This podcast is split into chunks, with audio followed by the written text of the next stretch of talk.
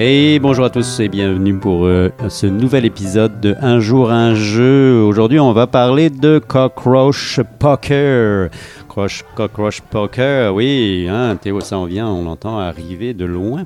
Cockroach Poker, eh bien, c'est un jeu, euh, un tout petit jeu de cartes qui est un jeu de bluff euh, vraiment très classique dans sa dans son fonctionnement et puis dans son visuel.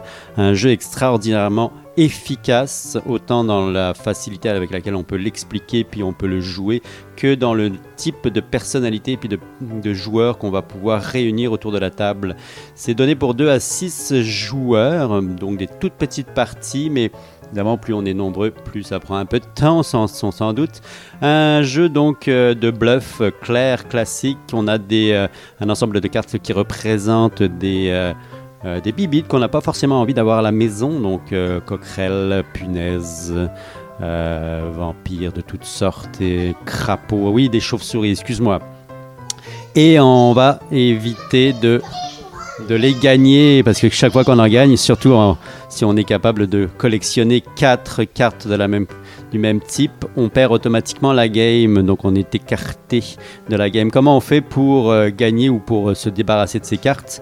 Donc euh, gagner des cartes, c'est tout simplement, enfin gagner étant évidemment dans le sens négatif du terme, puisqu'on on- ce n'est pas positif pour le joueur de gagner une carte.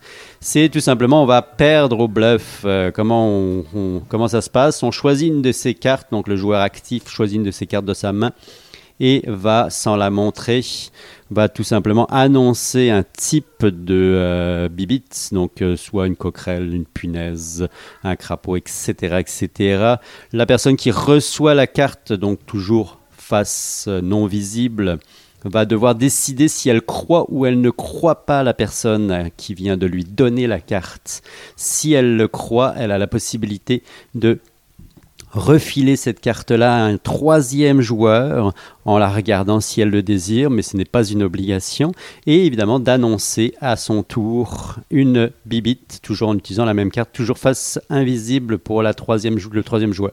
Le troisième joueur a alors la possibilité de, de dire si oui ou non elle euh, pense que la personne dit la vérité.